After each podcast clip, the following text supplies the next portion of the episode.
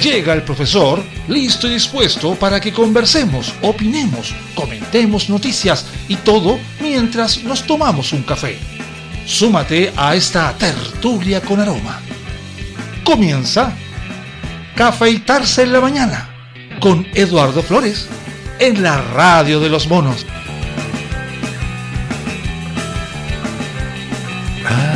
Ay, ay, ay. Buenos días. Aquí ya en un jueves 17 de febrero, preparándonos para lo que viene. Por lo concreto, hay algunas noticias que han llegado, no son muy buenas en lo personal, no lo niego. Razón por la cual aviso, es prácticamente seguro que mañana no voy a hacer el programa, tengo que viajar. Hay un accidente, hay un problema, hay una situación que debo atender. Pero por lo práctico, estamos hoy dando las noticias importantes que a todos nos importan.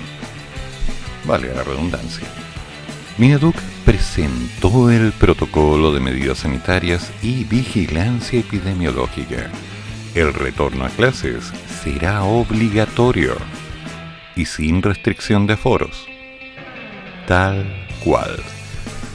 Este miércoles, el Ministerio de Educación Pública publicó el Protocolo de Medidas Sanitarias y Vigilancia Epidemiológica para establecimientos educacionales.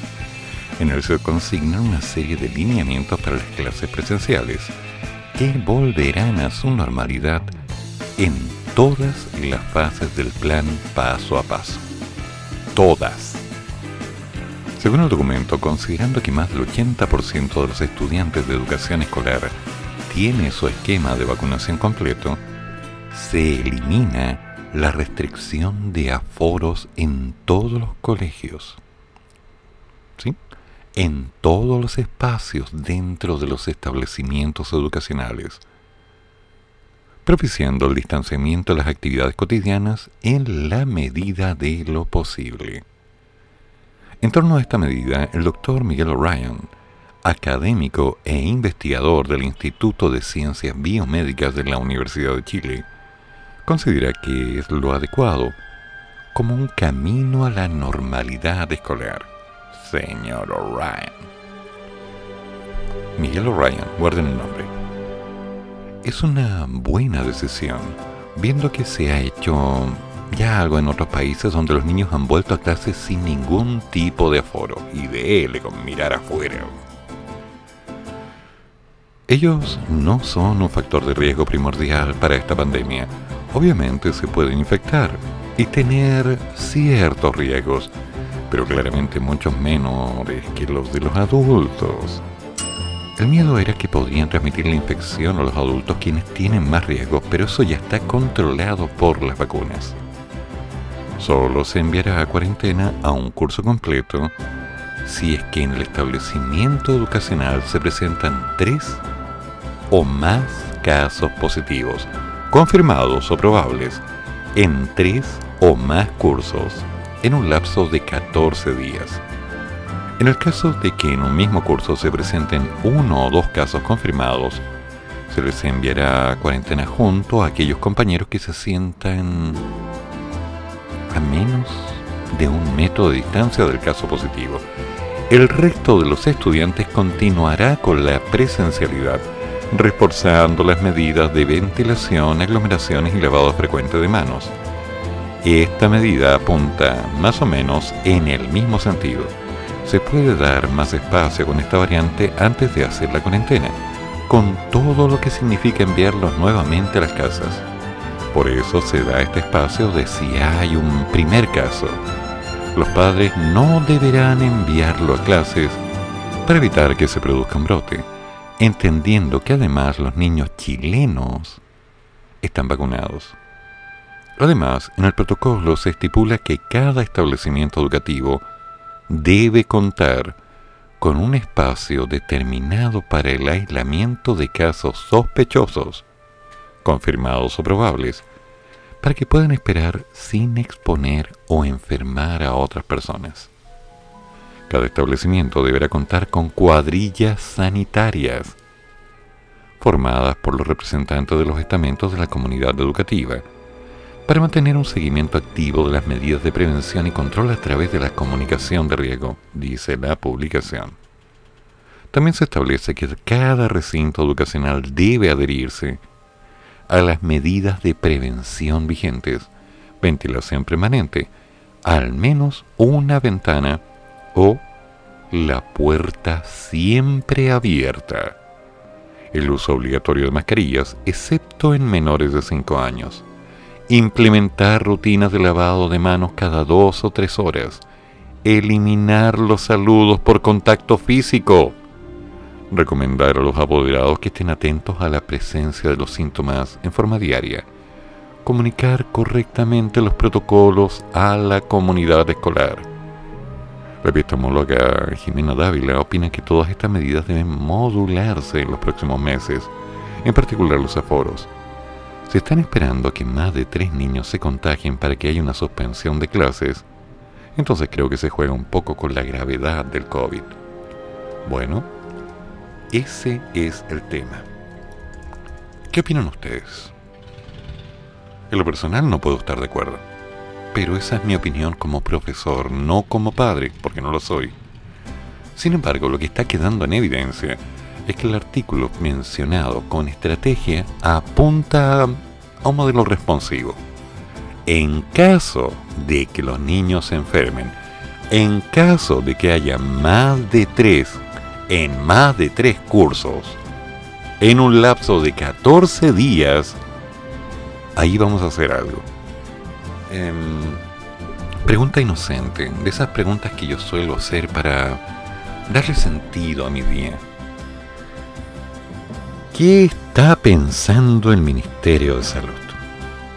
Ok, yo comprendo, entiendo perfectamente que es conveniente que nuestros niños estén protegidos y también es conveniente que los niños vuelvan a participar en actividades sociales, reunirse pero fíjense bien que las condiciones son no contacto físico, mascarilla, distancia.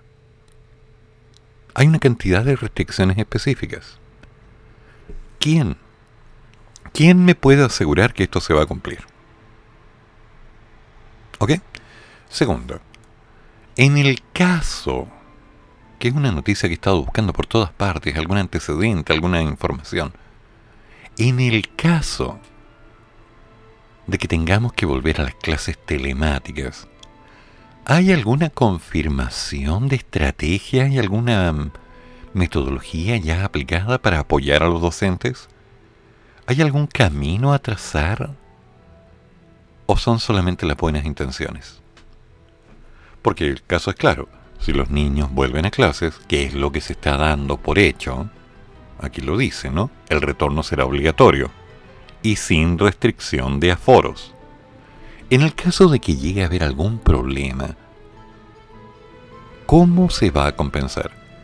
Entiendo que no ha funcionado bien, entiendo que han habido precios altos a pagar, entiendo que algunas cosas no se han hecho como deberían o no han presentado los resultados que algunos quisiéramos.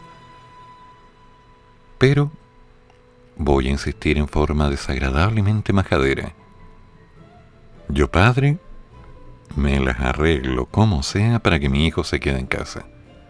Y bajo lo mismo, me hago responsable de que el niño estudie, que el niño aprende y que el niño no esté conectado a una maquinita jugando todo el día. Ya en los 80 muchos vivimos frente al televisor. En los 90 lo vimos en los niños. En el 2000-2010 era algo tradicionalmente histórico porque llegaron los celulares y ya en el 2020 los niños pasaban gran parte del tiempo solo conectados a una máquina. Entonces, ¿por qué no han trabajado esas áreas? Y si lo han hecho, ¿por qué no lo han mostrado? ¿Cuáles son las alternativas mediáticas implementadas para poder asegurar que de alguna forma podemos esperar que los niños vayan recuperando su nivel? Lo siento, pero con las nuevas variantes y estas cosas extrañas que están pasando en el sistema, yo no me confío de que los niños van a estar bien en el colegio. Es mi opinión personal y creo que la de varios que no han alzado la voz. Veamos qué pasa.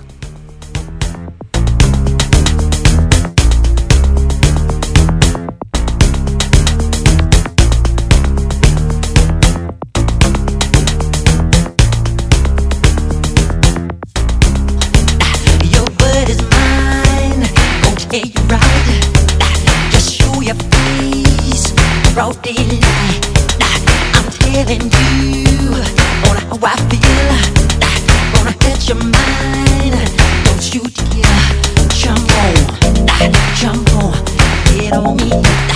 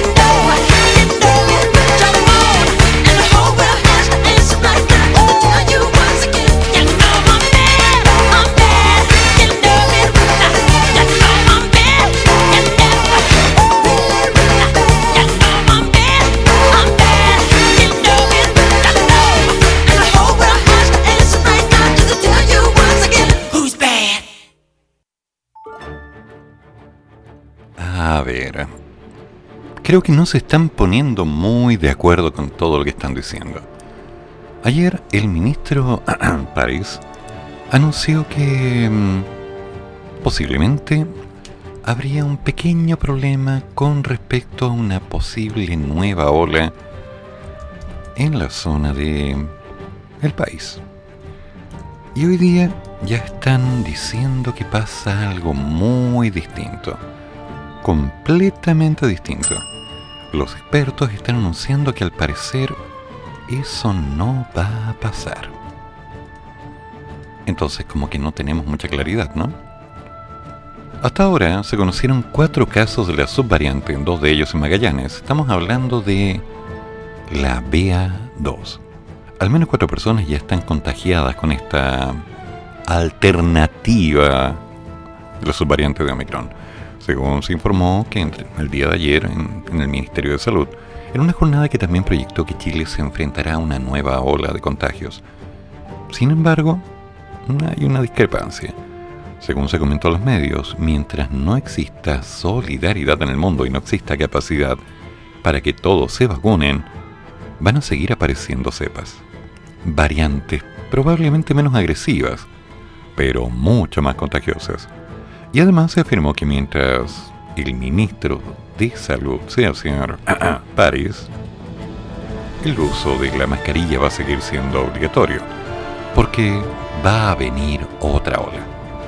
Y ayer, fuentes del MinSal confirmaron en el Mercurio que en Chile se han detectado cuatro casos de Omicron 2, la BA2, una subvariante que a la fecha está presente en más de 50 países en el mundo.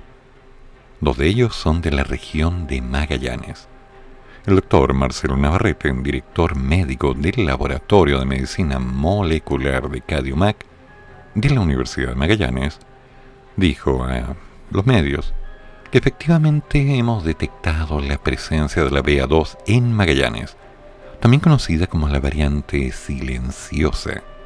Esto porque tiene una delección, es decir, le falta una porción de la proteína Spike. Lo anterior provoca que los test de PCR para detectar la presencia de las variantes no sean tan eficaces ante Omicron.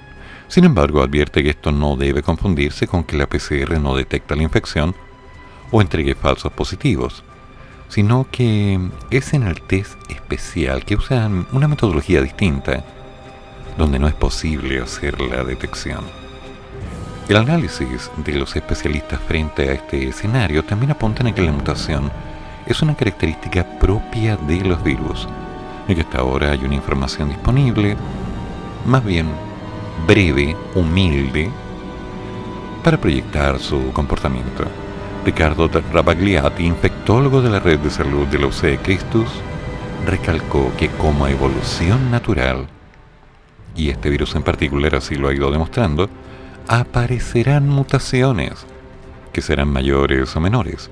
La mutación a la que se ha hecho referencia en el ministro corresponde a una variación menor dentro de lo que es Omicron tranquilizador.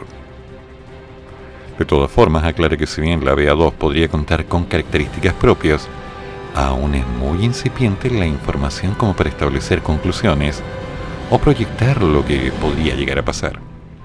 En la misma línea, el señor Navarrete plantea que hasta donde se sabe, esta subvariante no presenta características muy distintas a la Omicron original, por lo que presentaría las mismas tasas de sintomatología y de gravedad y como ya se pudo evidenciar, sí es identificable por secuenciación genómica.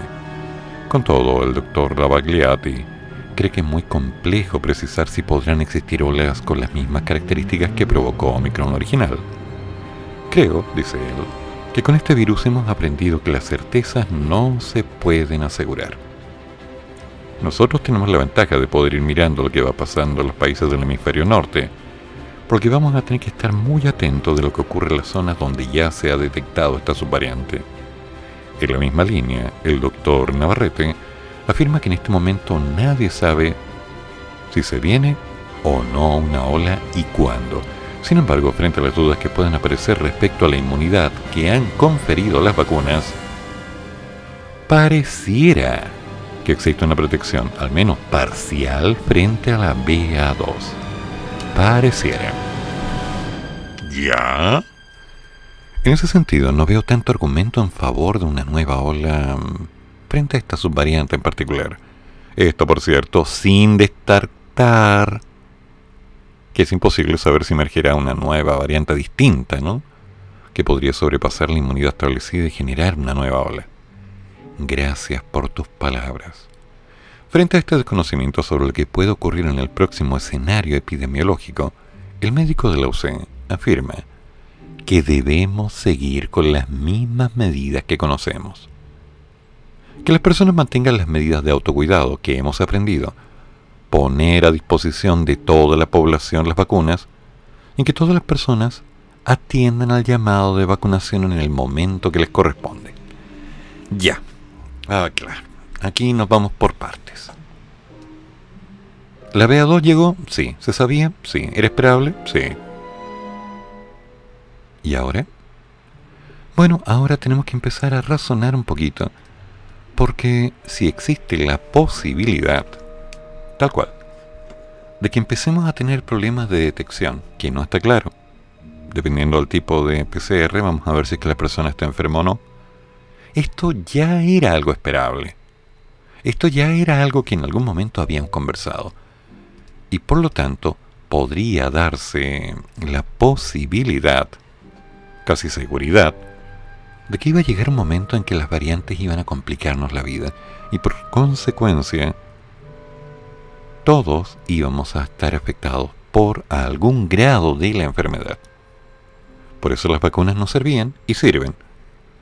Sin embargo, las medidas son las clave y la forma de cuidarnos es lo importante.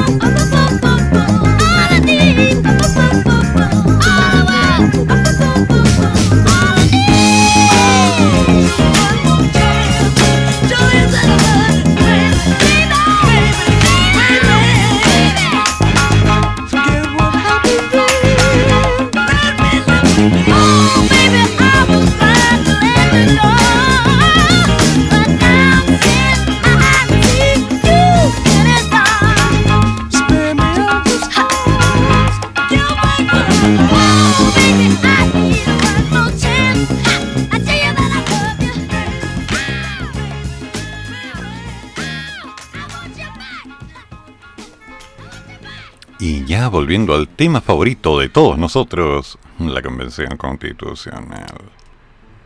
El Pleno de la Convención comenzó la noche de este miércoles la votación del informe de la Comisión de Forma de Estado, Ordenamiento, Autonomía, Descentralización, Equidad, Justicia Territorial, Gobiernos Locales y Organización Fiscal, aprobando el denominado Estado Regional pasadas las 23.20 de este miércoles, el Pleno aprobó el en general el artículo 1 de este informe, que consigna que el país pasa a ser un Estado regional, plurinacional e intercultural, conformado por entidades territoriales autónomas en un marco de equidad y solidaridad.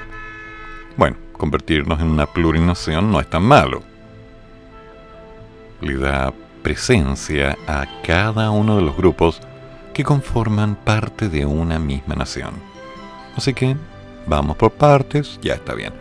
Mi problema está en la plurijusticia. A ver, veamos.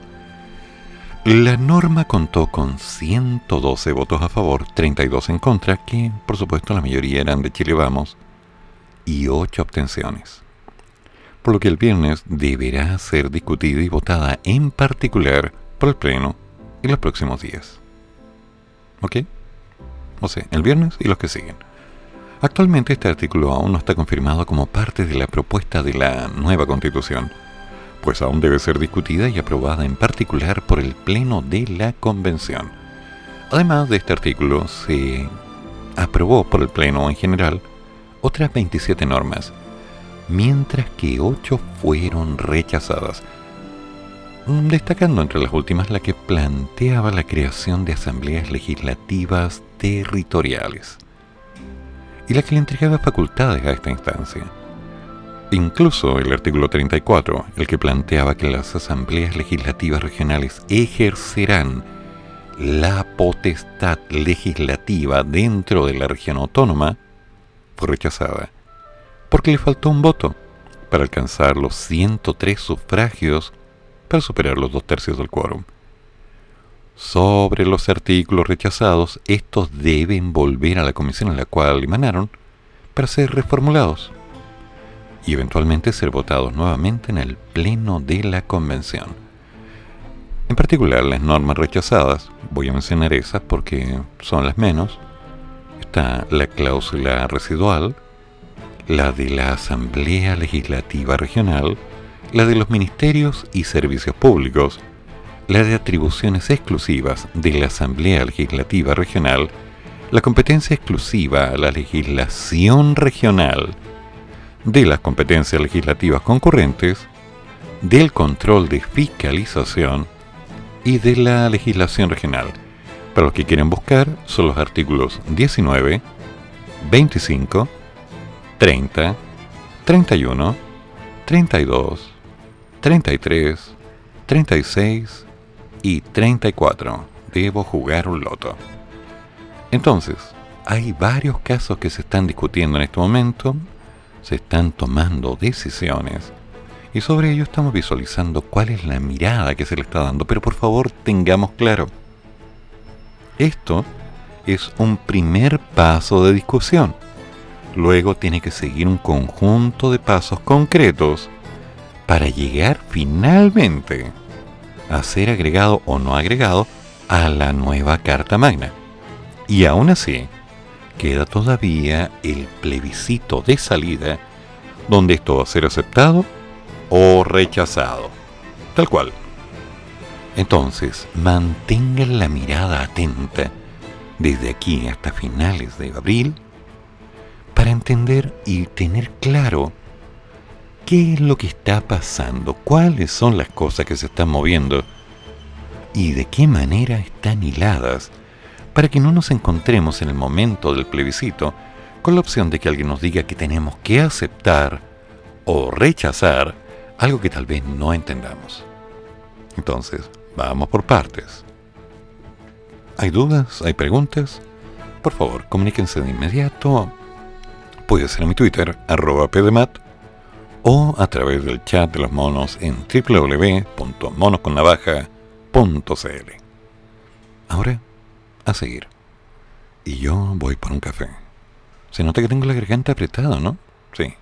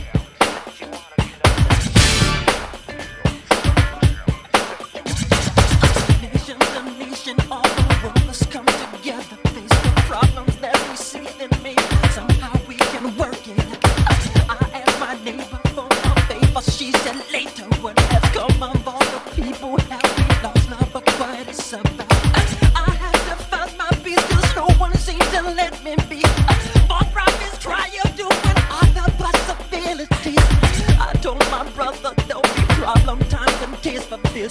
We must live each day like it's the last.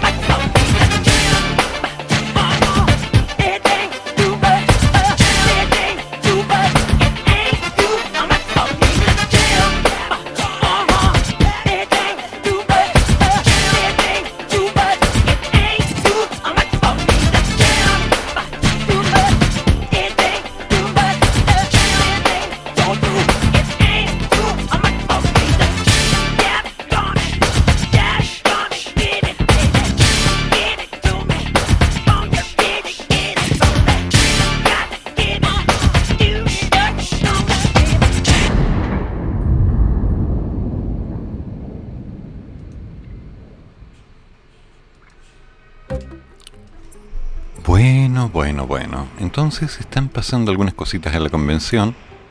Tenemos dudas, tenemos preguntas, tenemos muchas interrogantes. Pero hay una cosita que, por otro lado, ya nos lleva directamente a lo que está pasando en el norte, que creo es un tema no fácil de entender.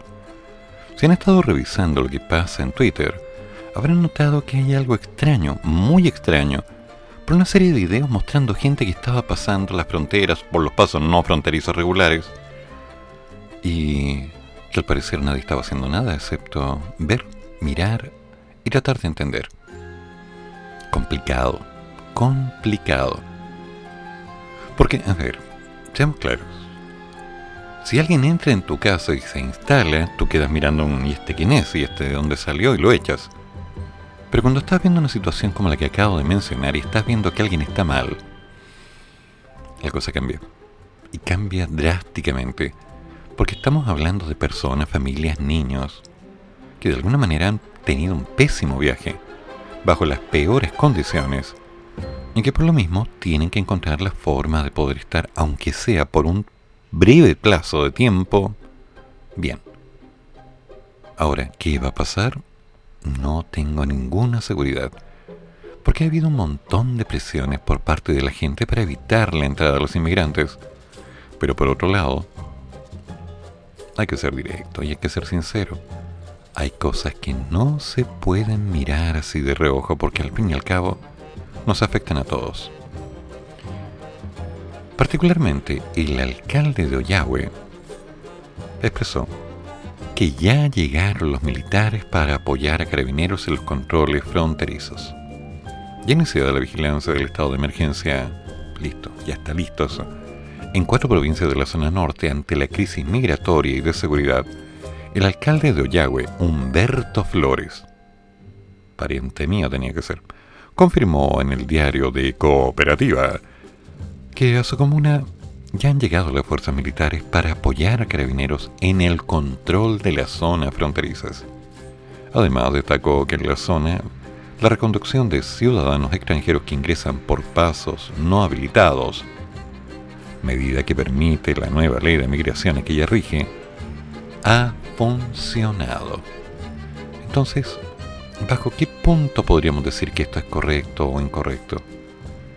¿Cómo funciona este tema? Yo tengo mis dudas y estoy realmente preocupado. Por ejemplo, el alcalde de Colchane ya había empezado a criticar, si mal no recuerdo el martes, que había una reconducción de migrantes. Y al día siguiente están todos en el territorio chileno. El alcalde de Colchane, Javier García, denunció en cooperativa la ineficacia del nuevo procedimiento de reconducción de migrantes que está ejecutando el gobierno en las zonas fronterizas. Y con la toma de razón por Contraloría del reglamento de la nueva ley de migraciones promulgada en abril del año pasado, el Ejecutivo señaló que una de las herramientas más importantes es la posibilidad de hacer una reconducción. Esto es, sacar del territorio nacional de forma inmediata a los extranjeros que se encuentren con documentación adulterada o que sean sorprendidos evadiendo un control migratorio. Se crea la figura de la reconducción la gran mayoría de los extranjeros que vienen no llegan desde su país de origen. Mm. La reconducción permite que cuando intentan ingresar al país, se devuelvan al país de donde estaban, y de ahí se genera una prohibición de ingreso por seis meses. Sin embargo, el ministro del Interior, Rodrigo Delgado, destacó que el anunciado estado de excepción constitucional en las provincias de Arica, Parinacota, del Tamarugal y el Loa, va a permitir mayor capacidad de patrullaje para hacer más controles y mejorar el refuerzo de presencia en la frontera, como también va a ser un foco en controles a personas que hayan cruzado la misma, y eso va a poder reforzarlo con la nueva herramienta de reconducción que se ha implementado en Colchane, Oyagüe y Chacayuta. Pero el problema está en que de todas formas ingresan y se quedan. Entonces cuando estamos visualizando estas alternativas uno dice, ¿a qué están jugando? El alcalde denunció que el gobierno no ha cumplido el compromiso de indemnizar a las familias que perdieron todo a causa de los saqueos cometidos por los migrantes irregulares. Es tema, ¿eh? ¿Qué pasó ahí?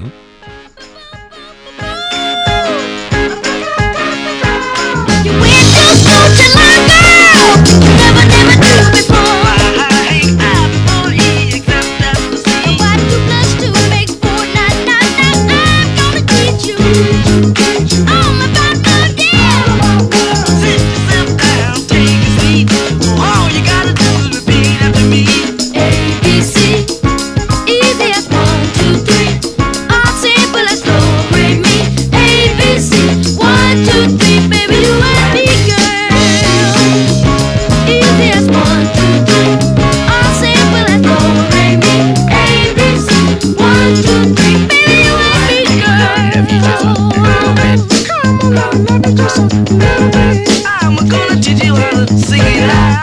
Come on, come on, come on, let me show you what it's all about.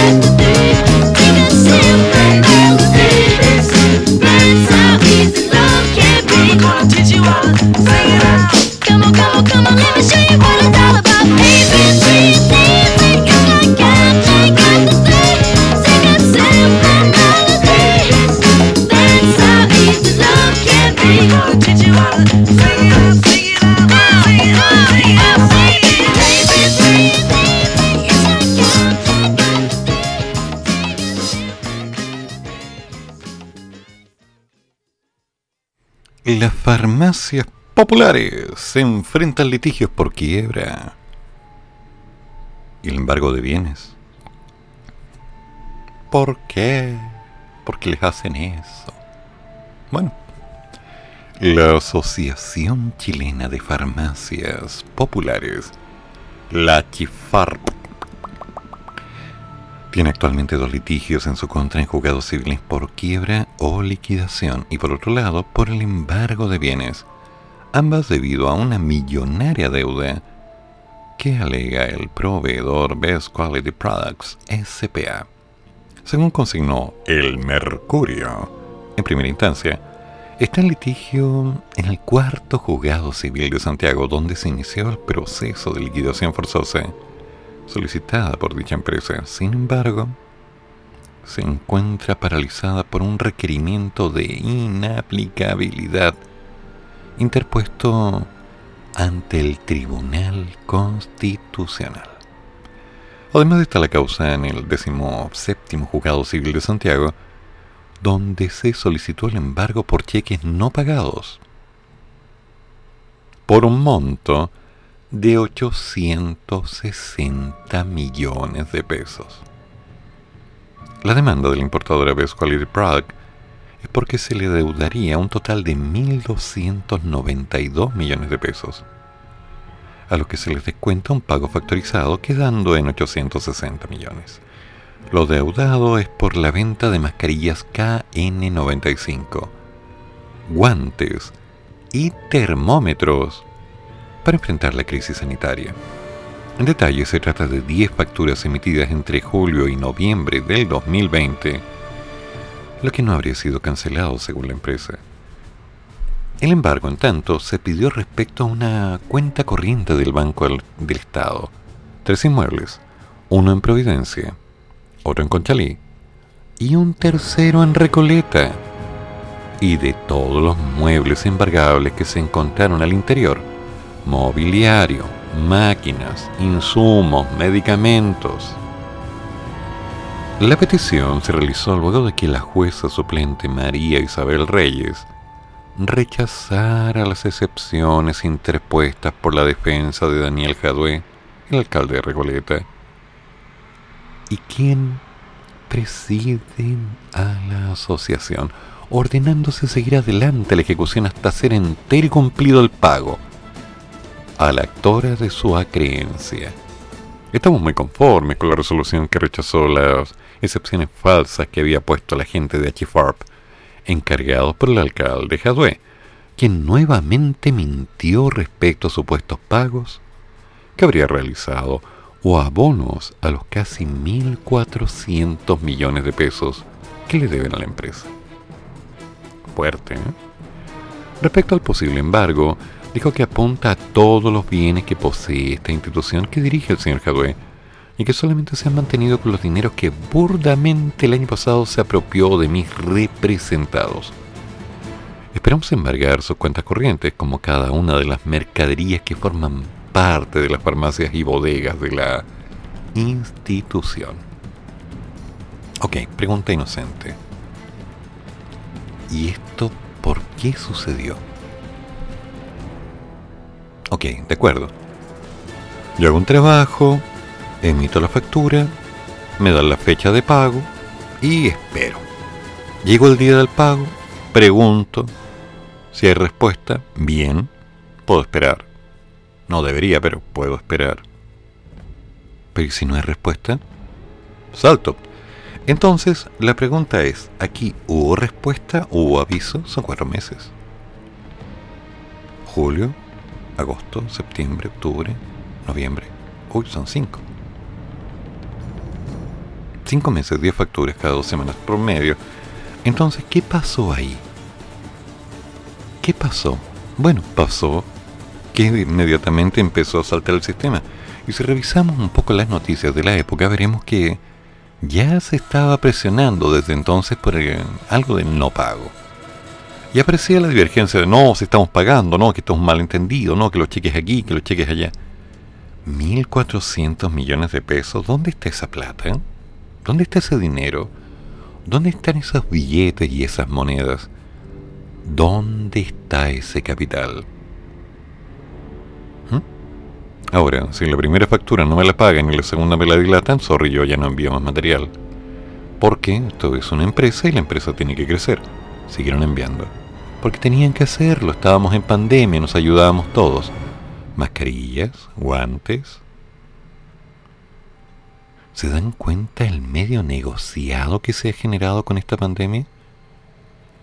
¿Cuánto dinero se ha ganado para el que ha tenido la oportunidad de agarrar el negocio y aprovecharlo al máximo? Fuerte, ¿no? Esas cosas son las que me dejan como incómodo. Porque alguien vio que esto estaba pasando y no hizo nada. Dejó que el tiempo pasara. Al fin y al cabo, ¿qué es lo peor que podía ocurrir? Que alguien demandara y que después de un tiempo la demanda pudiera crecer. Pero mientras tanto, ¿qué hicieron con ese capital? ¿Cuánto habrá rentado en estos meses? Digo, ¿no? De curioso, de curioso nada más.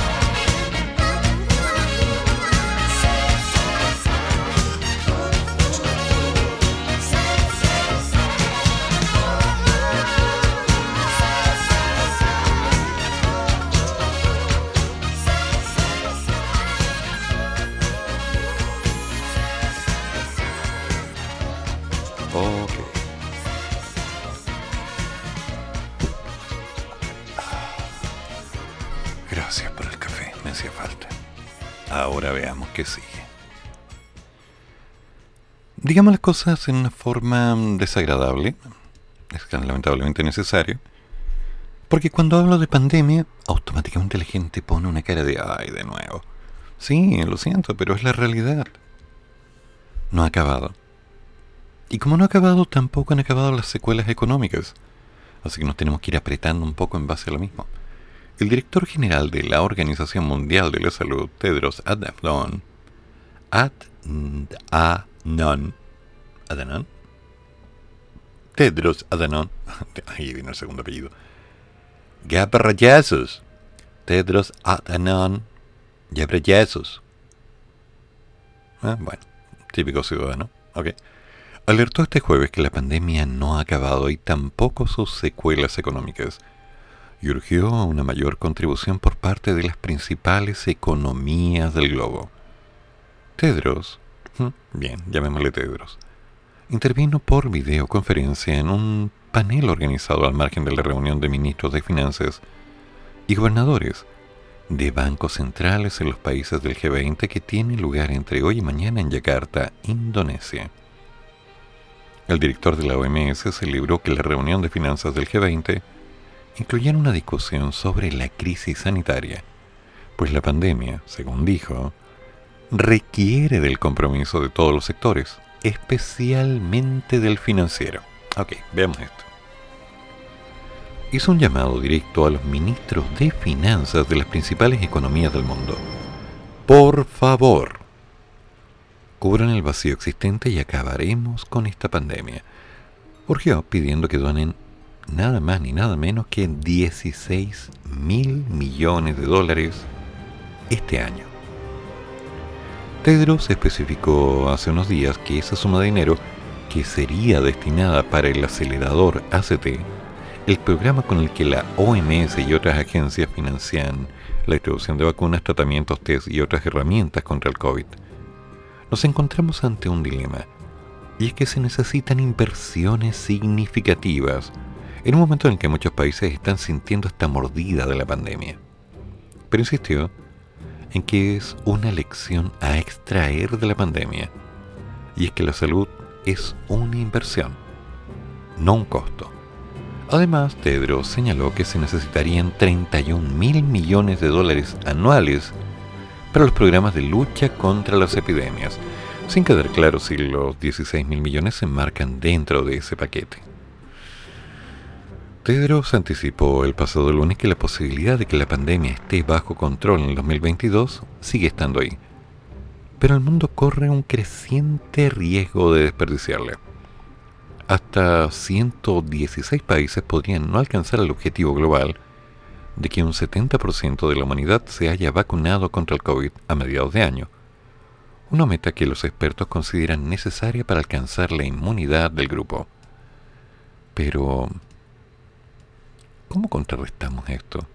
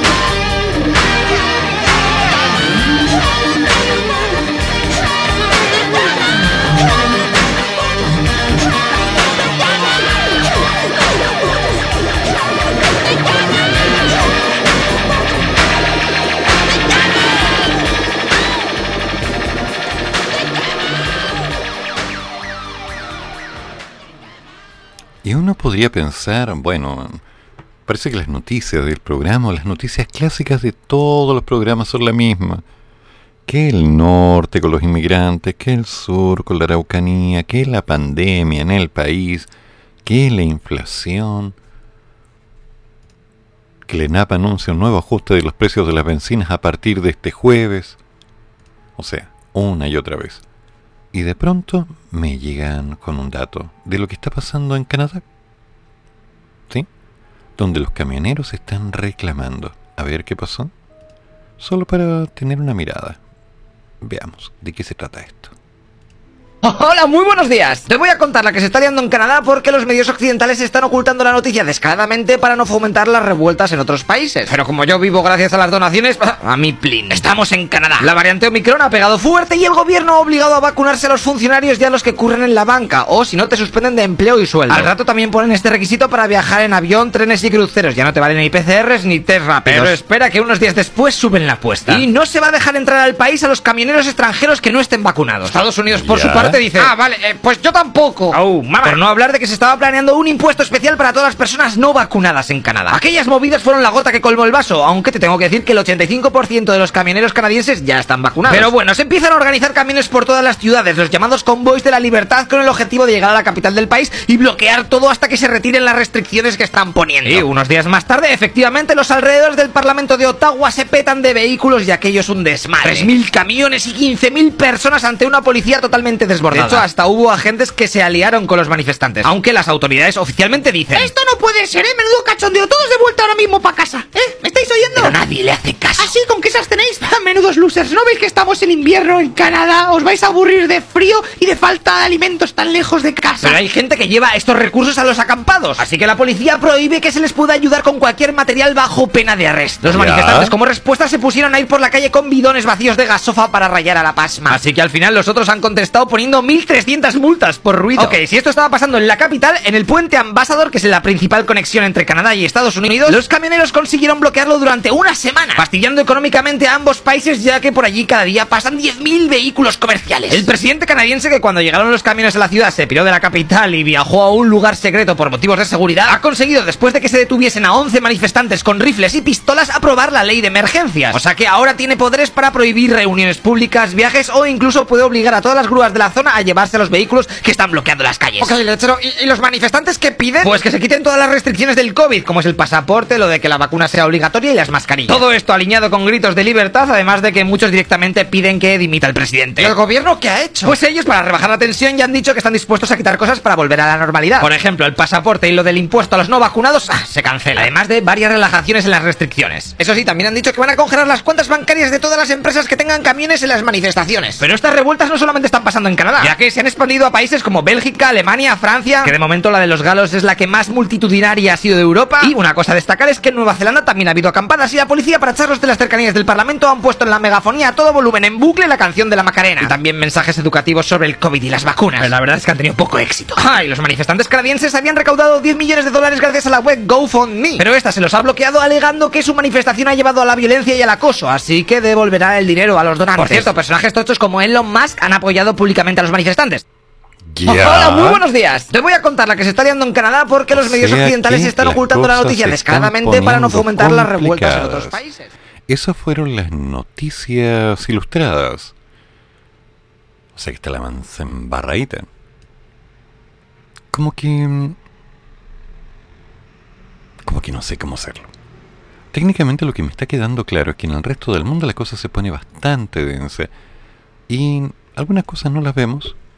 Enterarme que ese puente estuvo que inmovilizado días. Mientras tanto, el Ministerio de Salud en Santiago, bueno, digamos un poquito más amplio, el país, acaba de anunciar que tenemos un nuevo récord. 38.446 contagios diarios. Y ellos reclamando por el pasaporte la mascarilla. No sé. Son intereses económicos. Son opciones alternativas.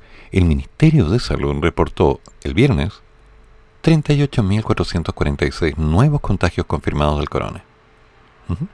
Una cifra que marcó un nuevo récord de la pandemia y que superó en 978 al pic que había alcanzado el mismo día una semana atrás. Entonces, con este crecimiento exponencial, con esta inseguridad, uno se pone a pensar, ¿para dónde va? En Chile reclamamos que tenemos este problema, que tenemos esta carencia, que las cosas se ponen difíciles, que no hay trabajo, que la inflación, que nos cuesta que el presidente se va en vacaciones al, bueno, el futuro presidente electo, por supuesto, al archipiélago Juan Fernández. Sí, ya sé, sí, notaron mi silencio.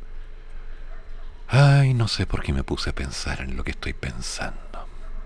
Ok, ya listo. Después de eso, como dice un, un clásico meme, el que cachó, cachó, y nos encontramos con que hay enredos, hay conflictos, hay cosas difíciles y nos tenemos que ir acomodando.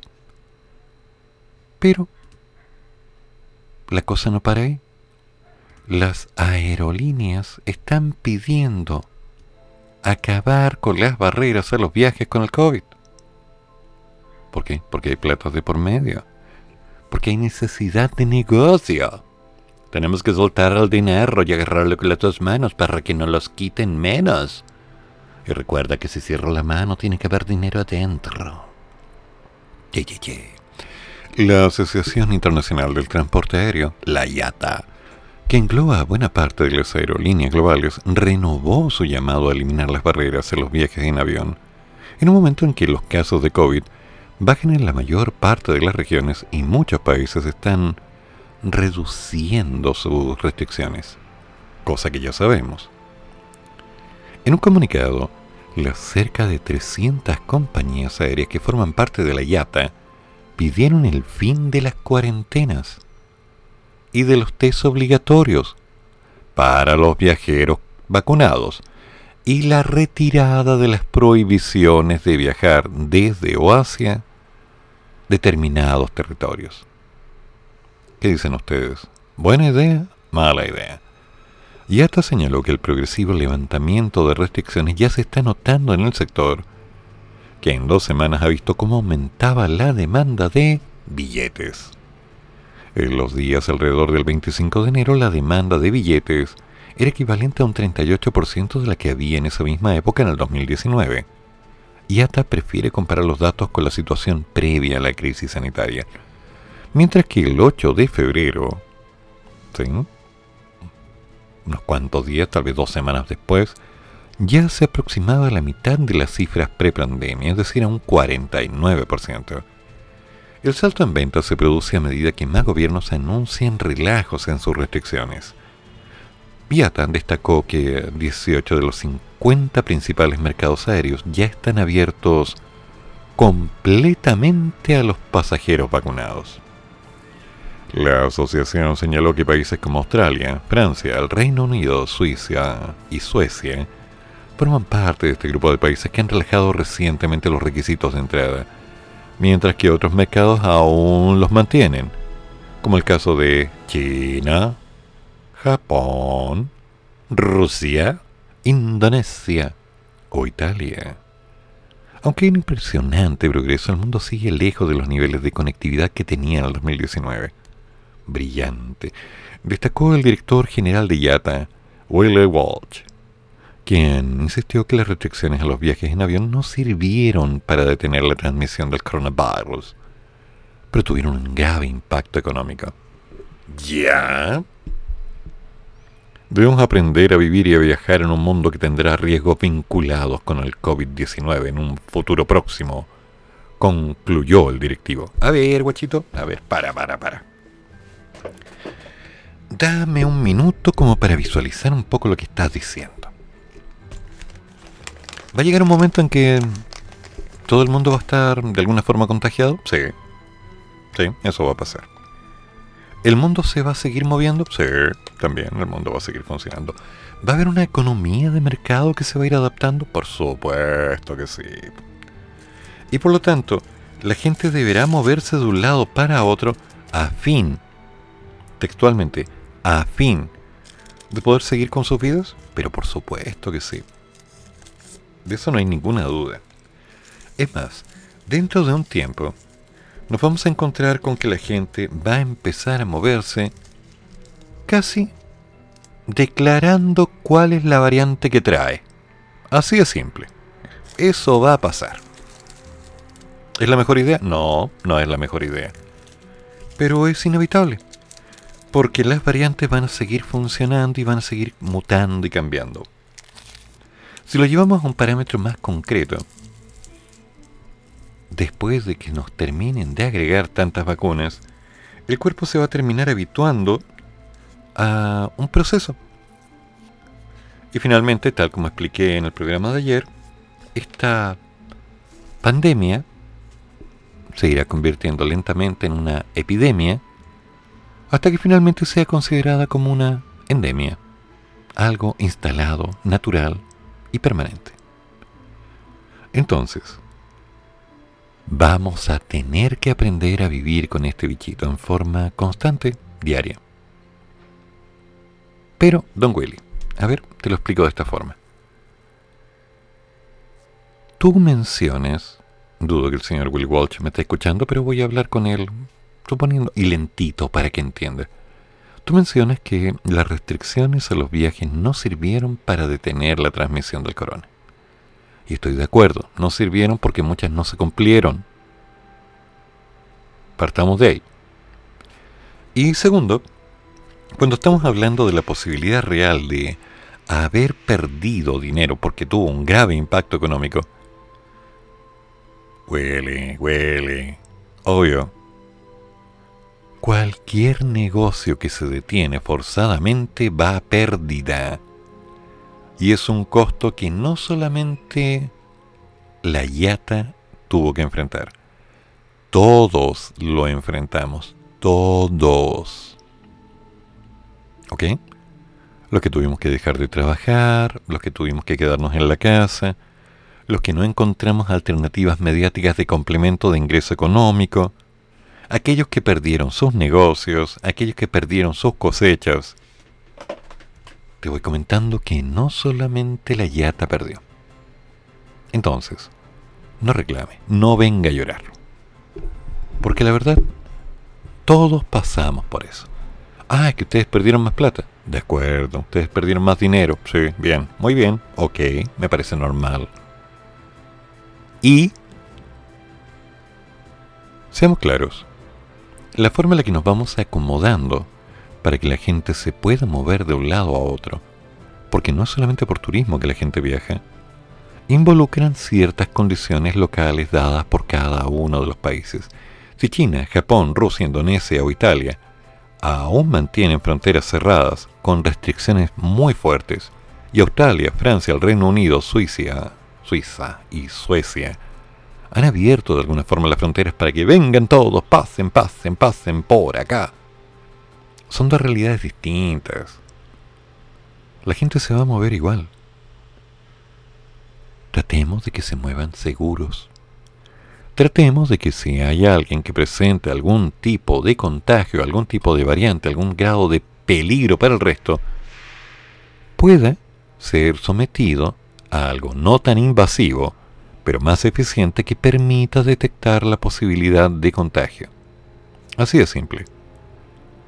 Hoy estamos en pleno siglo XX mm, y uno entonces yo creo que ya podemos hablar de una tecnología un poquito más intensa, ¿no? Pleno año 2022.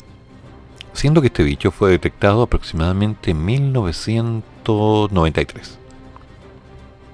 Han pasado varios años. Y ciertamente arrasó. Pero se ha ido de alguna forma identificando. Entonces, Willy, cortita, sencilla, suavecito te la tiro así, sencillito, relájate. Porque la gente va a seguir usando los aviones, la gente se va a seguir moviendo, la gente va a seguir funcionando. Y claramente, capital perdido es capital que se va a recuperar. Tal vez no tengamos el nivel de ganancia que podríamos haber tenido si esto no hubiera pasado. Pero hay que innovar. Esto es una apuesta, es teoría del riesgo. Así que en vez de estar llorando y reclamando que hay mercados cerrados, encuentra soluciones y adáptate. Es simple. Esa es la clave de todo negocio. Deja de enamorarte de tu negocio y abre los ojos a lo que el mercado necesita. Es simple, eres un emprendedor. Ya pues, hace las cosas bien. La gente está pidiendo algo, dales algo. Dales lo que piden. ¿Ok? cortita.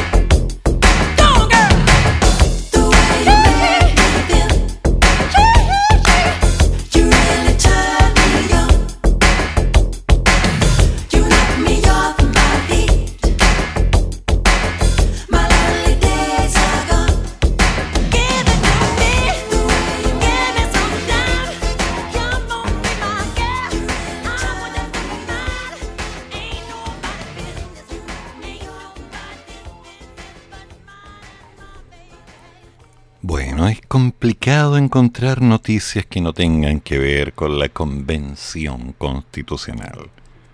Porque al parecer es lo que más está dando. Ah, por cierto. Eh, si notan que la Tere no está publicando algo en Twitter, es porque le cerraron la cuenta por al menos 12 horas. Tal vez sea que la gente anda sensible, o porque de alguna forma ella dijo las cosas que algunos no querían escuchar de la forma en la que no quería ser escuchado. ¿sí? Pero sí, se quedó sin cuenta por un rato, así que no se extrañen si Teresa Marinovich no se encuentra en la red durante algunas horas. Lo cual, bueno, queda a gusto personal de cada cual. Por otro lado, los convencionales de derecha descartaron dejar la convención constitucional. Ya pues, es que eso ni siquiera se debería discutir. O sea, ya te subiste al carro. Tenemos a uno, Calvito, no sé cómo yo, que andaba diciendo unas cosas, se consiguió el escaño, listo, se subió, después consideró que no tenía cáncer, lo declaró, se salió, el sueldo lo donó, se quedó con deuda, ya, ok. Otros se bajaron de un grupo, se armaron en otro, desorden interno, no me gusta lo que dijiste, etc. Pero ya queda tan poco tiempo que no vengan con el cuento de que ahora la van a dejar, que sí, que no. Chiquillos, estamos en la recta final, pues aguanten.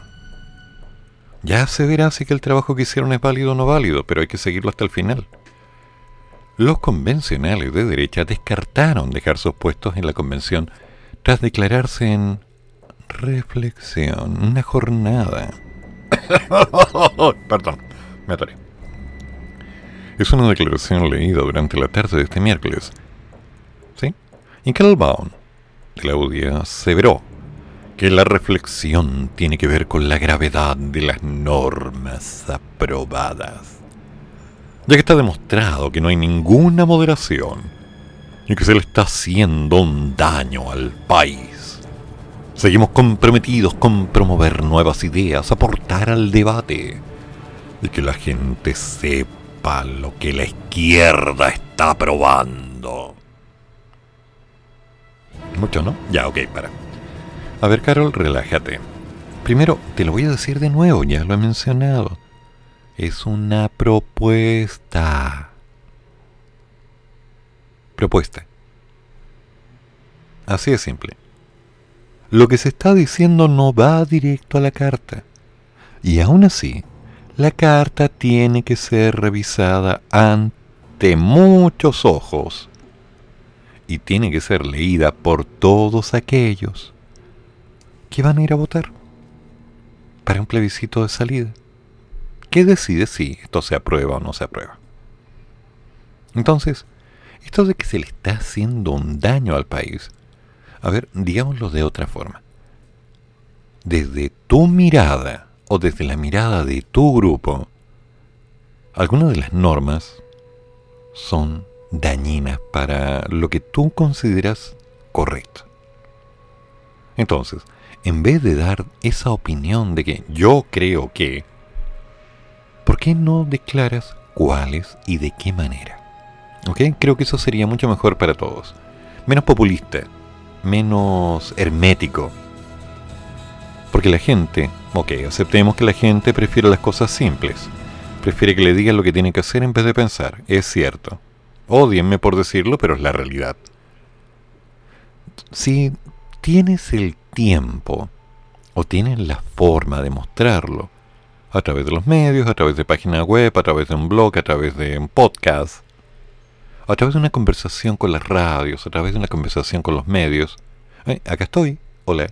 Si quieres conversar conmigo y hacemos un programa donde vas explicando, yo encantado, Carol. Encantado. Preparamos café, nos sentamos frente al micrófono y vamos viendo punto a punto a punto. Sería bello.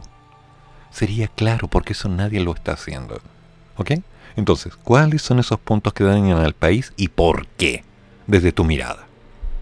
Después le preguntamos a alguien de izquierda sobre estos puntos y si son dañinos o no para tener su mirada. Objetividad. Sin juicio de valor. ¿Ok? Seguimos. Abandonar nuestras posiciones no está dentro de nuestras alternativas. Fuimos electos y tenemos una responsabilidad la de hacer nuestro trabajo y de buscar caminos para hacer los cambios que estimamos correctos. Ok, suena bonito, suena lindo, suena como ya estamos aquí, vamos a seguir cobrando, esto sigue hasta el final. Ok. Posteriormente, en conversación con Cooperativa, Martina Rau de la Audi recalcó, bueno, se fue un poco al fuerte, pero que ayer fue un día brutal y uno se cuestiona el proceso constituyente si es bueno para el país. Cuando se prueban múltiples sistemas de justicia, se le pone una lápida de la igualdad ante la ley y a la seguridad jurídica. Ok, ok, sí. Hay otra noticia por ahí dando vueltas de otro medio que habla acerca de tus declaraciones. ¿Qué dice? Yo no sé lo que estoy haciendo aquí. ¿Eso? Ya, ok. Siempre se nos dijo, tranquilos, con los dos tercios va a haber moderación. Las cosas más locas no van a quedar en la Constitución. Pero ayer, 16 iniciativas presentadas implicaron 14 aprobaciones. Con cosas muy brutales que la gente no logra entender. A eso me refiero. A eso me refiero, Martín. ¿Qué cosas? ¿Por qué no hacemos una bajada de bandera y empezamos a tirar a la mesa estas cositas? Y las empezamos a explicar así en cristiano, en un idioma que hasta yo entienda. A ver, hagámoslo. Que los medios son subjetivos y tienen intencionalidades, que son sesgados, que son de derecha o son de izquierda. Eh, no. Yo tengo mi opinión personal, no tengo problema en mencionarla. Pero cuando tenemos que ser objetivos hay que decir las cosas para bien y para mal. La Constitución ha tenido una cantidad de prensa negativa enorme. No, que no han hecho nada, que no han logrado nada que se han perdido el tiempo y lo demás. Ok, eso es lo que han dicho todos los medios y es lo que está en todas partes. Pero tienen que haber hecho algo bueno. Tienen que haber hecho algo. Veamos entonces qué. Así que Martín, Carol, los invito. Pónganse en contacto. ¿Ok? Búsquenme en Twitter, arroba pdemat. Búsquenme en el chat de Radio Monos con Navaja. Pónganse en contacto. Manden un mensaje. Y yo encantado me junto con ustedes, llevo el equipo, grabamos, conversamos y empezamos a darle sentido a todo esto. ¿Ok? Es una opción. Lo llevamos a podcast y hacemos una bajada a terreno. Ah, es que no tienen tiempo. Bueno, tiempo nos falta a todos. Pero la información tiene que ser clara para todos. Arrau manifestó que tenemos que ver cómo comunicarle mejor a la ciudadanía para que se despierte y se haga cargo de este proceso, porque ellos son precisamente los que van a votar. Precisamente, Bon Martín. Precisamente.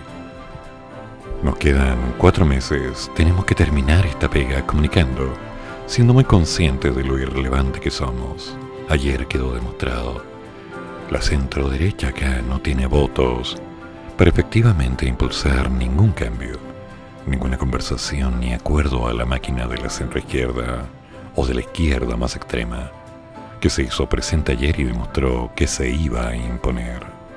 Entonces hablemos, hombre. Es corto y preciso.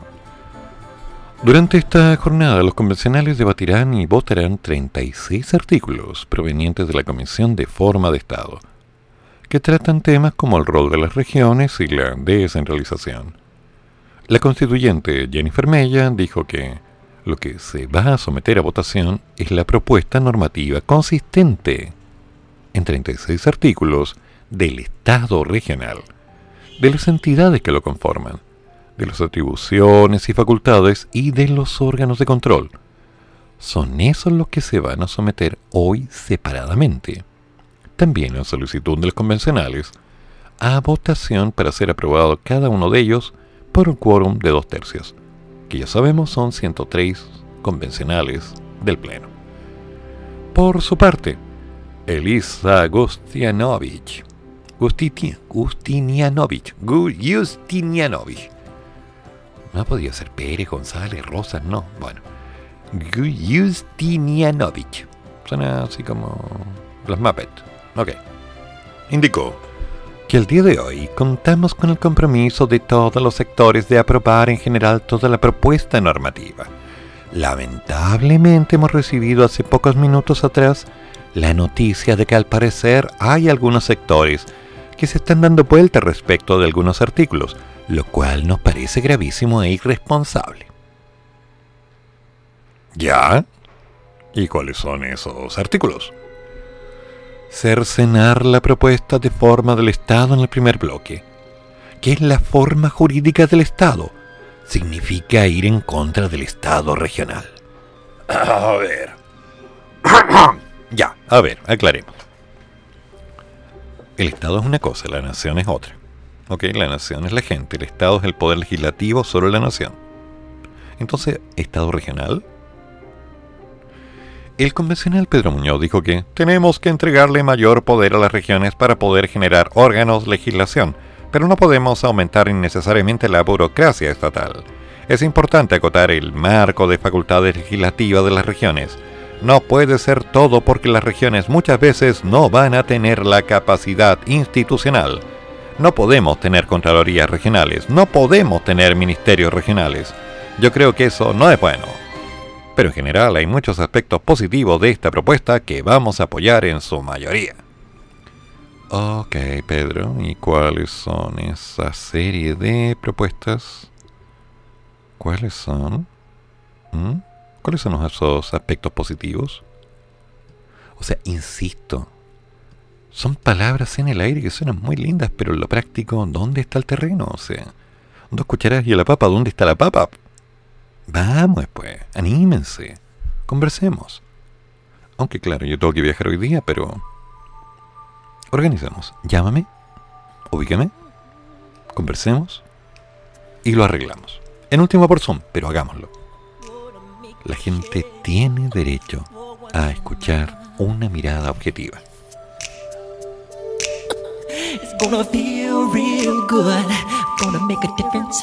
Gonna make it right.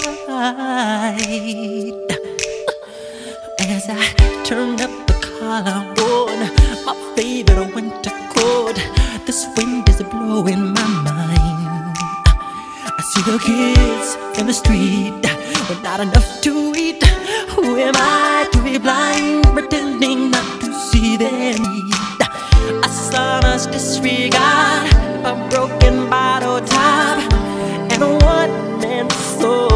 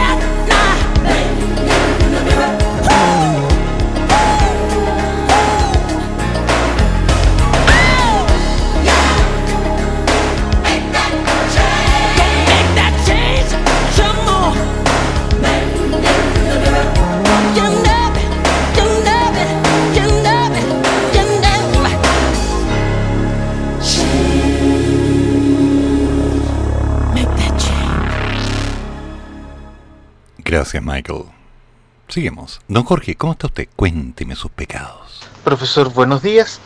Aquí estamos trabajando. Alex está viendo televisión en, la otra, en, el living, gritando como macaco en árbol nuevo. A ver, parece que en, en algún momento... ¿Qué pasó? Don Jorge. Escucho bien. No me diga que le falló el micrófono justo cuando me estaba enviando el mensaje. Don Jorge, ¿está por ahí? ¿Qué pasó? No me diga, a ver. Ojo, pero eso que le ha Y sí, le falló el micrófono. Vamos a adelantar un poquito el mensaje. A ver, ¿qué pasó? A ver si me lo envía de nuevo para escuchar con detalle. ¿Le parece? Hagamos eso. Mientras tanto, me voy enterando que algunas cositas en Chillán tienen un cierto aire extraño dentro de los medios, ¿no? A ver, ¿qué está pasando? La Fiscalía pidió nueve años de cárcel para ex administrador municipal de Chillán por el caso de los aljibes. Oye, pero ¿cómo? Justo ahora que estamos en un periodo de sequía nacional, con una alerta hídrica potente. Bueno, están pasando estas cosas. Tres condenas de tres años cada una solicitó la fiscal local de Chillán, Nadia Espinosa, en contra del ex administrador de esa municipalidad, don Ricardo Vallejo Palacios. El exfuncionario está acusado por los delitos de negociación incompatible en el denominado caso Aljibes. Los delitos habrían sido cometidos entre diciembre del 2019 y abril del 2020, cuando Vallejo se ejercía como alcalde subrogante. ¿Qué onda? ¿Cómo fue esto? ¿Por qué pasaron estas cosas extrañas? Según la acusación de la Fiscalía, el imputado firmó dos decretos que autorizaron el arriendo de camiones aljibes por montos de 6,5 millones de pesos y 8.9 millones de pesos. Esto sucedió como un beneficio a sus sobrinos Fernando y Eduardo Vallejo Quiñez, en el primer caso y en el mismo a otros familiares, más su hermano Fernando Vallejos, y asimismo, en el segundo, Angelito. El tercer delito imputado dice relación con la firma de un decreto que autorizó la contratación directa por parte de la municipalidad de Chillán de un camión pluma. El objetivo era retirar cuatro contenedores para el apoyo de los cordones sanitarios dispuestos por la autoridad por un monto de 1.9 millones de pesos. La empresa que se contrató está asociada con su sobrino, Eduardo Vallejos Guiñez. Qué mal. Además de la pena de reclusión, la Fiscalía pidió 10 años de inhabilitación absoluta para cargos, empleos u oficios públicos y de una multa por el valor del interés tomado en el negocio. También solicitó la inhabilitación perpetua para ejercer cargos, empleos, oficios o profesiones en empresas que tengan contratos con órganos o empresas del Estado. La fiscal a cargo del caso, Nadia Espinosa, señaló que cuentan con numerosas pruebas periciales, testigos y documentación. La presidenta de Chile Transparente, Susana Sierra, afirmó que este es un claro ejemplo de corrupción donde incluso el imputado se preocupó deliberadamente de no verse involucrado. Ricardo Vallejo, que también está formalizado por cohecho en el caso de Luminarias LED, ya quedó con arresto domiciliario nocturno y firma semanal, según determinó el séptimo juzgado de garantía de Santiago. El Ministerio Público confirmó que apelará para que el Tribunal de Alzada de la capital reponga el arresto domiciliario que tenía el imputado. Ya, a ver, entendiendo. Nos encontramos con una situación no nueva. Una mala repetición de cosas que de alguna forma nos van diciendo que al parecer, cuando alguien tiene la oportunidad de hacer algo, se aprovecha. Y después de un tiempo, por supuesto, si nadie lo vio y nadie reclamó, pasó piola. Es un problema. Entonces, ¿será el único caso en el país? Sabemos que no. Recordemos lo que pasó en cierta municipalidad de acá Santiago, donde teníamos un alcalde relacionado con el grupo narco, ¿se acuerdan? ¡Wow!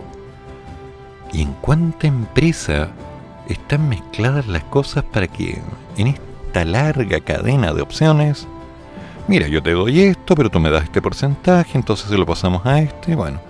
Y yo puedo hacer esto porque no te lo voy a decir, pero mira, yo tengo contacto con tal persona que me cobra por hacer esta cosita y así vamos regranando porque todo viene de arriba.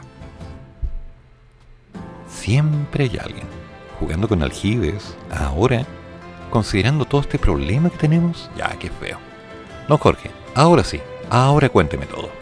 Ya, ahora sí, profesor. Sí, efectivamente me ha fallado el micrófono. Ah, no sé qué pasó. Tecnología malvada. ¿Mm? No, lo que quería decir es lo siguiente, que los señores constitucionales lamentablemente eh, ya se notó que están trabajando para el lado político que pertenecen, Obvio. los que dicen del pueblo, son para el pueblo, ellos son el pueblo, y no sé si nadie más son el pueblo. Y se les olvida esta manga de perhuétanos, vamos a decir cosas suaves, esta manga de perhuétanos que ellos están trabajando para todos los chilenos.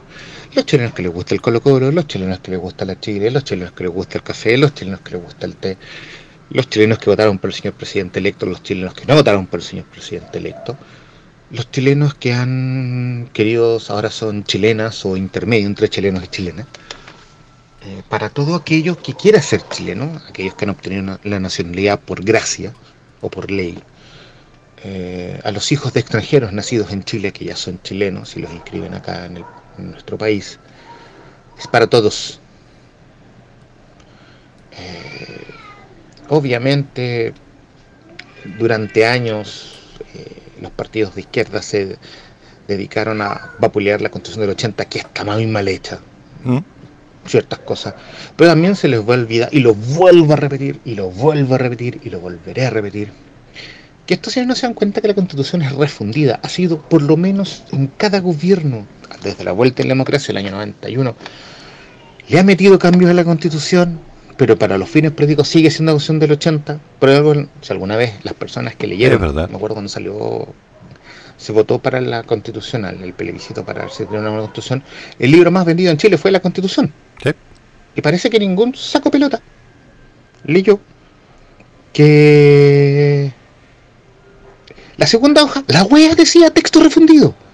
Y salía atrás todas las modificaciones. Sí. O sea, la wea la compraron para hacer más espacio en el librero. Eh, sí. Weón. La condición estaba mal redactada, sí, estaba hecho por un grupo, por, por un grupo selecto, sí, pero tenía muchas cosas buenas, muchas cosas útiles. Como Dios todas. mío, weón, aparte que la constitución es, es la base para hacer todas las demás leyes. Para eso tenemos, vuelvo a repetir, código civil, código minería, código aguas, código del trabajo, código pen- penal, código procesal penal, que también hay que, que hay que mejorarlo. Sí. Entonces, ¿por qué no? Sí, han hecho cosas malas, sí, bueno, siempre se sabe más lo malo, lo bueno no, y de- armar una constitución no es fácil Es ley. en ese ámbito que le hayan cerrado el Twitter a la señora Marinovic indica que está haciendo ruido. Sí. Porque cuando habla, alguien habla estupideces sin sentido, lo dejan. Pero le cerran Twitter por hacer ruido. Que la constitución, dijo tu constitución, y constituyente de su madre, ya está bien, algunos se los ganaron. Y de hecho ella misma se trató de esa forma y de esa otra forma. Y le pusieron un escándalo. Una, una senadora, como el otro día, habló de quemarlo todo y nada, todo porque ciega por andar protestando. Fue lamentable, fue inhumano, pero es el costo de cuando hay una acción, existe una reacción. Si tú sales a protestar, a apedrear las fuerzas públicas, a protestar, aunque tienes el legítimo derecho a hacerlo, y hay represión, la probabilidad de que te pase algo está, le pasó. No, no suena bonito, pero es real. Por lo demás, buen día, buen café, y aquí está el Alexander gritando como macaco ah, en árbol nuevo, como dije en un principio. Él está feliz. Él no tiene ningún problema. Ahora, revisando un poco lo que acabas de decir, si alguien en Twitter empieza a gritar cualquier cosa, puede ser que lo censuren, que lo ataquen y lo demás, y tal vez se le cierre la cuenta. Si publica pornografía, también. Si es que a la gente que pasó por ahí no le gustó lo que se publicó. Es Twitter, está lleno de todo. Ahora, en el caso de la señora Marinovich, la Tere, hay un pequeño detalle. Y es que ella es una figura pública dentro del contexto. Y por lo tanto, tal vez por ello puede haber un grado de censura. Si estás en un lugar, no solo debes estar, sino que debes cumplir con un protocolo. Pero dijo cosas que no están lejanas a la boca de todos, así que un paso a la vez.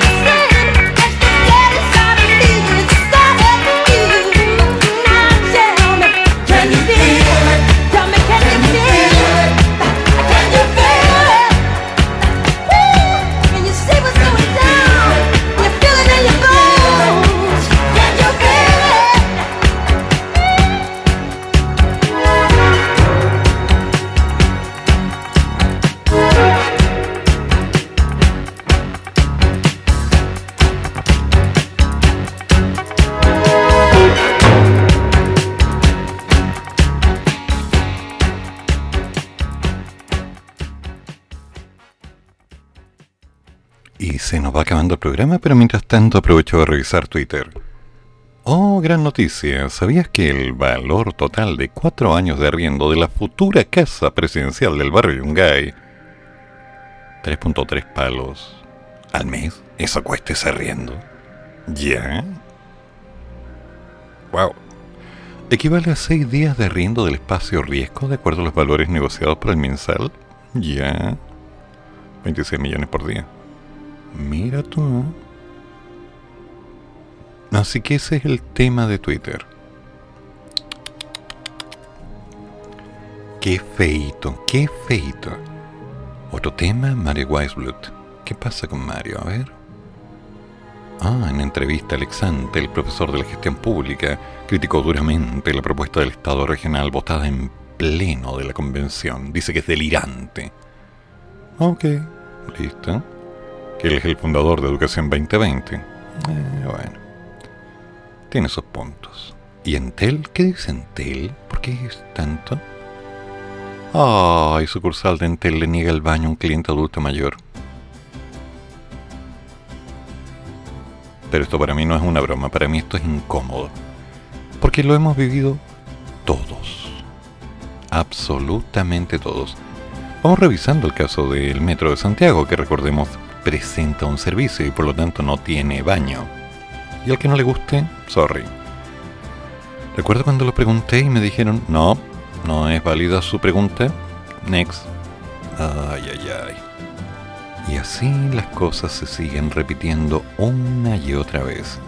Porque al fin y al cabo las situaciones siguen siendo exactamente las mismas. Twitter se va moviendo y nos vamos enterando. Queda tanto por hacer, queda tanto por discutir. Queda tanto y es tan poco el tiempo. Pero mientras tanto, aquí estamos, mencionando las noticias, mencionando los temas y esperando sus preguntas. Así que, junten miedo, porque aquí todo puede pasar. Y si no nos ponemos atentos, la Comisión aprobó el derecho de propiedad. ¿Sabían eso? Uy. Yo ya no sé para dónde va. Están pasando cosas raras, cosas misteriosas. Hay gente que me está enviando mensajes a Instagram, pero me están ofreciendo Bitcoin. suena raro, ¿no? Tema aparte. Una serie de videos que están corriendo en este momento por Twitter, por WhatsApp y por distintos medios muestran el ingreso de cientos de migrantes en el norte. ¿Sí? Cientos. Las imágenes captadas este miércoles muestran el ingreso de inmigrantes irregulares al país a través de pasos no habilitados en la comuna de Colchane, reflejando también la poca cantidad de funcionarios militares y o policiales. La situación fue expuesta por la municipalidad de Colchane que difundió las imágenes donde se ven a decenas de personas en una caravana ingresando al país y a dos militares ejerciendo labores de control. Cabe destacar que desde el martes rige en la zona el estado de emergencia que permite la presencia y el apoyo de personal de las Fuerzas Armadas en labores policiales, como el control de fronteras, por ejemplo. Además, se comenzó a ejecutar la nueva ley de migraciones que faculta a los militares y policías a realizar labores de reconducción, un tema que ya mencionamos. Ante la situación, el alcalde de Colchane, Javier García Choc, comentó que fue evidente que cientos de militares pudieron haber hecho algo, en tanto que cientos de migrantes pudieron entrar al país, pese a la implementación de la nueva ley de migraciones. Lamentablemente las imágenes hablan por sí solas. Hoy, miércoles 16, el día de ayer, durante la tarde, vimos como cientos de migrantes lograron cruzar la frontera a nuestro país sin ningún mayor control, a pesar de la implementación de la nueva ley de migraciones y también la militarización producto del estado de excepción. Días antes de la implementación de la nueva ley, los alcaldes del norte pedían justamente que se aplicara el contenido y que no quedara solamente en el papel. Bueno, tema. Tema potente. ¿Y los videos están? Así que como les dije hace un minuto, junten miedo, porque aquí está pasando algo.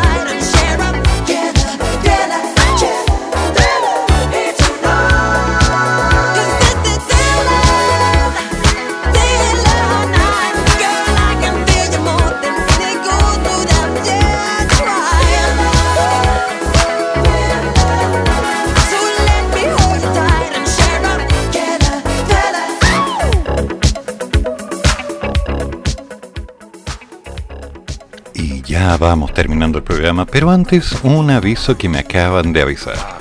La Corporación Nacional del Cobre, Codelco, iniciará este jueves los trabajos de exploración en el salar de Maricunga, 160 kilómetros al norte de Copiapó, en la región de Atacama, con el fin de determinar la factibilidad de comenzar a explotar litio en la zona. Sí, Codelco. Tras obtener el último permiso sectorial el 26 de enero, la estatal comenzará mañana la habilitación de los accesos en el territorio y se espera que los sondajes partan en marzo y se extiendan por 10 meses. Según su comunicado, dependiendo de los resultados de la campaña, específicamente de las concentraciones de litio disuelto en las almueras, la empresa definirá si es medioambiental y económicamente viable continuar con el desarrollo de las siguientes etapas del proyecto. La evaluación fue encargada a Codelco y al Ministerio de Minería por la Política Nacional del Litio y la gobernanza de los salares en el 2016, que incluye ejecutar la campaña mediante alianzas político-públicas privadas, considerando el respeto y el cuidado de los ejes esenciales económicos y ambientales. Damas y caballeros, ya les confirmo, es prácticamente seguro que mañana no vamos a hacer el programa, así que desde ya les deseo un buen fin de semana. Recuerden, todas las opiniones vertidas en este programa son de mi exclusiva responsabilidad y no representan necesariamente la opinión de la gente de la radio monosconnavaja.cl. Un tema, un punto aparte. Cuídense.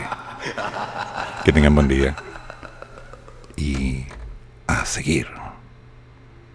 Porque hay que seguir.